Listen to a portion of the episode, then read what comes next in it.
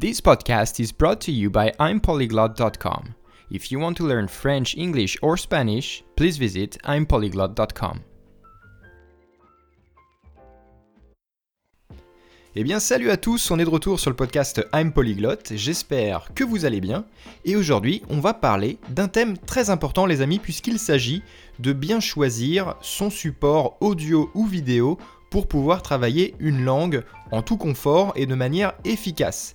Et je vais beaucoup parler effectivement de euh, tous ces médias qui proposent par exemple du langage en version lente. Donc par exemple, vous êtes en train d'apprendre le français et peut-être que vous-même vous écoutez quotidiennement les informations en français lente. Euh, et donc ça, bah, voilà, je vais vous donner un petit peu mon opinion là-dessus, je vais vous expliquer pourquoi moi ce n'est pas le type de support que j'utilise, et on va parler un petit peu bah, des supports que moi j'affectionne pour que vous puissiez faire la même chose ou en tout cas expérimenter une nouvelle façon de travailler votre compréhension orale.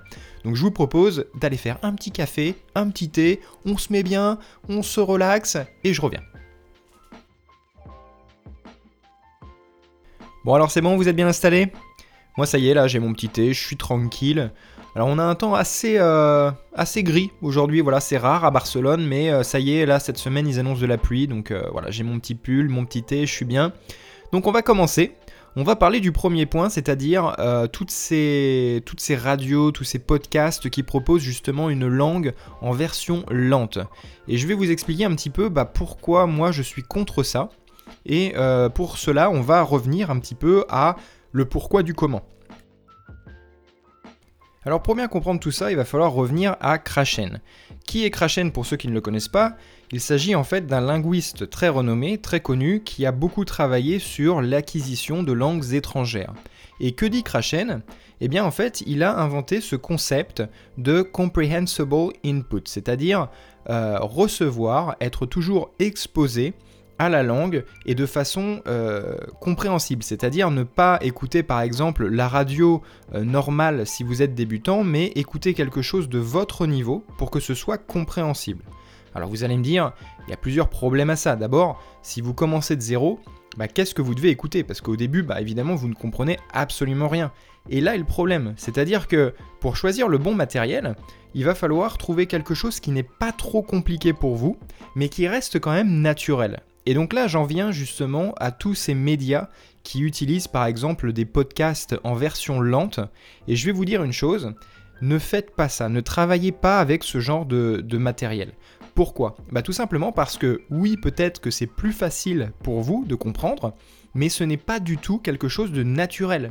Donc si par exemple vous êtes en train d'apprendre le français et que vous apprenez le français avec un podcast qui est, je sais pas, information en français lent, eh bien, vous n'allez... Alors oui, vous allez être satisfait parce que vous allez comprendre plus qu'un film, par exemple, mais vous, vous apprenez des choses qui sont erronées. C'est-à-dire que euh, vous n'allez jamais entendre un français natif parler de cette façon dans Paris, d'accord?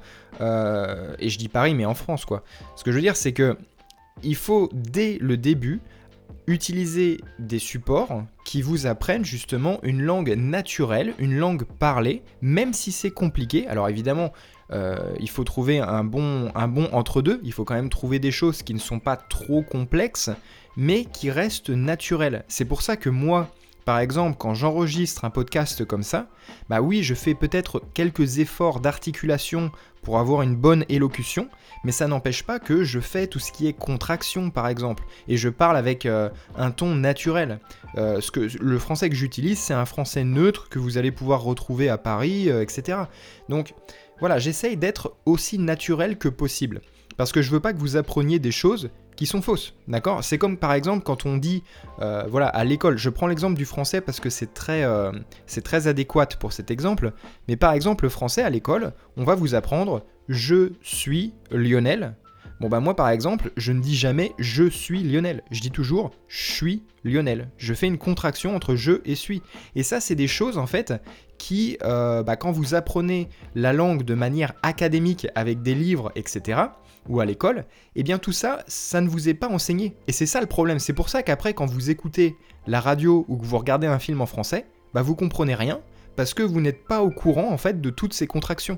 Alors que par exemple en anglais, eh bien on a déjà plus cette idée, on sait déjà un peu plus qu'il y a des contractions, etc.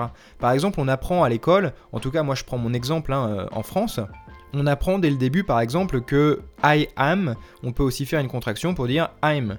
Mais par exemple, en français, moi je connais énormément d'étudiants qui viennent me voir et qui utilisent mes services euh, de classe particulière ou même sur ma plateforme en ligne et qui me disent mais c'est la première fois en fait que j'entends quelqu'un dire je suis au lieu de je suis quoi. Et pareil, par exemple, tout ce qui est négation, quand on dit je euh, ne fais pas de sport, bah, le ne par exemple à l'oral on l'utilise pas. On dit je fais pas de sport et si on veut aller encore plus loin, on peut même faire une contraction entre je et fais pour dire je fais pas de sport. Donc voilà, toutes ces choses-là, c'est des petites astuces qu'il faut apprendre dès le début pour déjà paraître plus naturel et en plus de ça pour vous aider justement à comprendre comment ça fonctionne pour pouvoir repérer ces contractions et comprendre un peu plus tout ce qui est support audio et vidéo. Alors maintenant, vous allez me dire, mais quelle est la solution du coup? Parce que si euh, tu ne veux pas écouter, euh, bah, par exemple, du, français lent, qu'est-ce que tu dois écouter? Parce que le reste, c'est trop compliqué, etc. Donc je comprends tout à fait, il n'y a pas de problème. Alors moi, ce que je vais vous conseiller, c'est tout simplement de faire la combinaison de deux choses. Première chose, d'écouter quelque chose qui vous plaît, d'accord, et qui est complètement naturel, et qui est compliqué pour vous, ça vous pouvez le faire de temps en temps, et c'est pas grave si vous ne comprenez pas tout, d'accord. Même, j'irai plus loin, c'est pas grave si vous comprenez peu de choses, d'accord.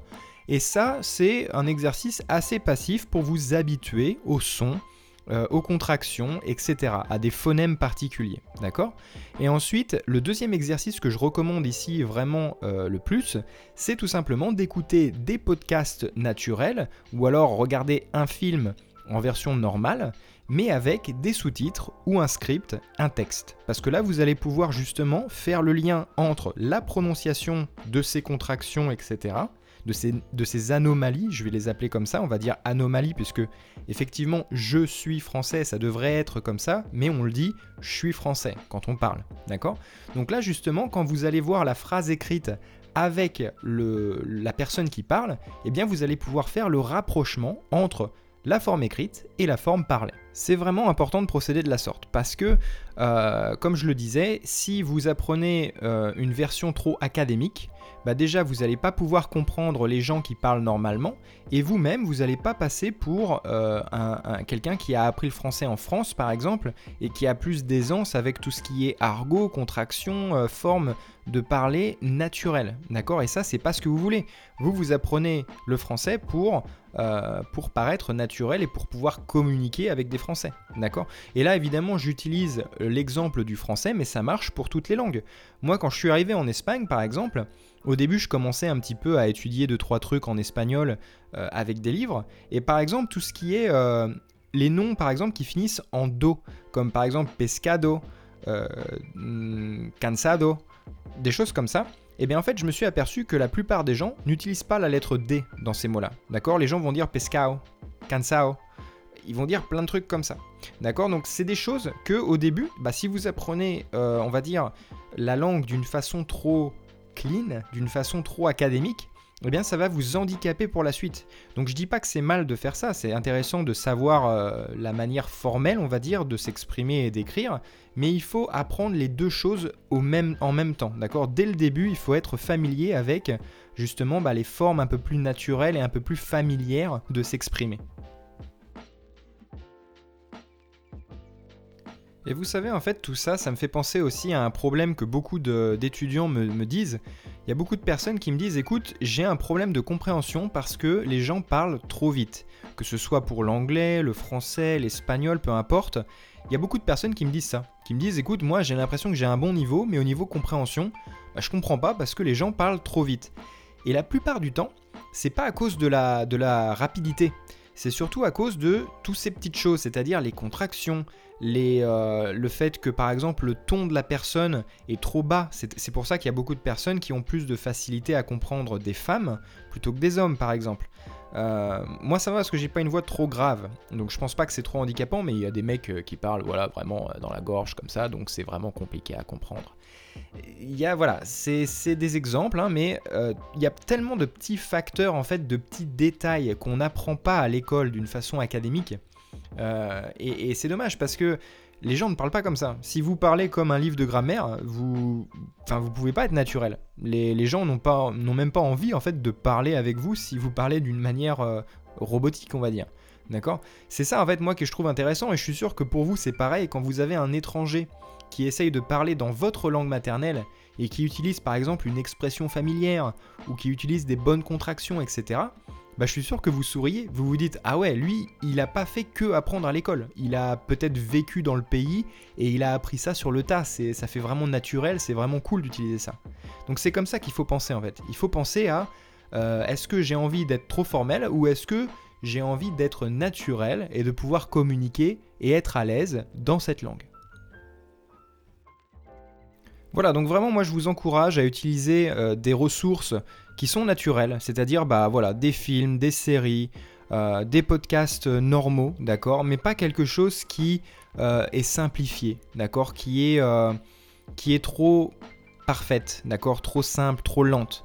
Parce qu'en fait ça c'est vraiment la pire chose, c'est-à-dire que vous allez vous, vous, vous habituer à ce genre de, de langue et c'est pas ça représente pas la langue naturelle d'accord? Donc moi je pense que c'est mieux d'en baver un petit peu au début d'avoir vraiment du mal au début à comprendre des choses mais vraiment de s'accrocher et d'utiliser par exemple des scripts des textes pour petit à petit faire le lien entre l'écriture et la prononciation et après, petit à petit, bah, vous allez pouvoir reconnaître des phonèmes, des sons qui reviennent, des contractions qui reviennent.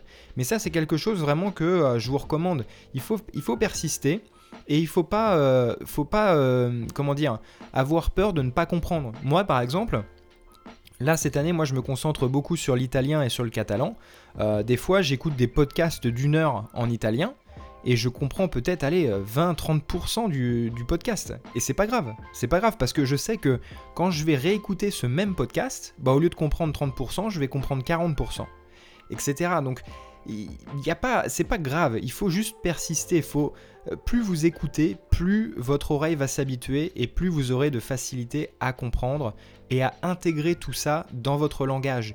Tous les tics en fait euh, du langage euh, natif, c'est-à-dire toutes les contractions, vous allez vous-même les utiliser après dans votre speech et c'est ça qui fait que bah, on voit la différence entre quelqu'un qui apprend une langue juste avec une méthode de grammaire et quelqu'un qui apprend une langue euh, sur le tas euh, avec, euh, avec un natif tout simplement. Et c'est pour ça d'ailleurs, et je finirai là-dessus, que quand les gens disent oui, la meilleure façon d'étudier une langue, c'est l'immersion. Mais en fait, l'immersion, ça veut pas dire voyage. Hein. C'est-à-dire que maintenant, si vous voulez vous faire votre propre immersion chez vous, bah vous pouvez. Il suffit de regarder que des trucs euh, dans la langue euh, cible, d'écrire que dans la langue cible, de penser dans la langue cible, etc. Vous, vivez votre vie chez vous, euh, dans la langue que vous voulez apprendre, et c'est exactement pareil que de, voyager dans le pays, tout simplement. À ceci près que vous n'avez peut-être pas quelqu'un qui est là pour communiquer avec vous directement, mais enfin, vraiment, vous pouvez apprendre une langue de chez vous. D'ailleurs, il y a beaucoup de polyglottes que je connais sur Internet qui ont appris énormément de langues, et qui ont appris ces langues depuis leur chambre, d'accord Qu'ils ont, ils ont jamais voyagé dans le pays euh, dans, lequel cette langue est parlée, d'accord Et moi, par exemple, là, j'apprends l'italien, euh, je n'ai jamais mis les pieds en Italie, et euh, je pense pas que ça va arriver tout de suite, même si j'aimerais, mais voilà, ça m'empêche pas de faire ma propre immersion et d'apprendre à mon rythme. Voilà, voilà, donc j'espère que ça vous a plu. Euh, en tout cas, laissez-moi savoir ce que vous faites, vous, euh, en termes d'apprentissage. Vous pouvez m'envoyer un tweet sur Lionel underscore junior sur Twitter.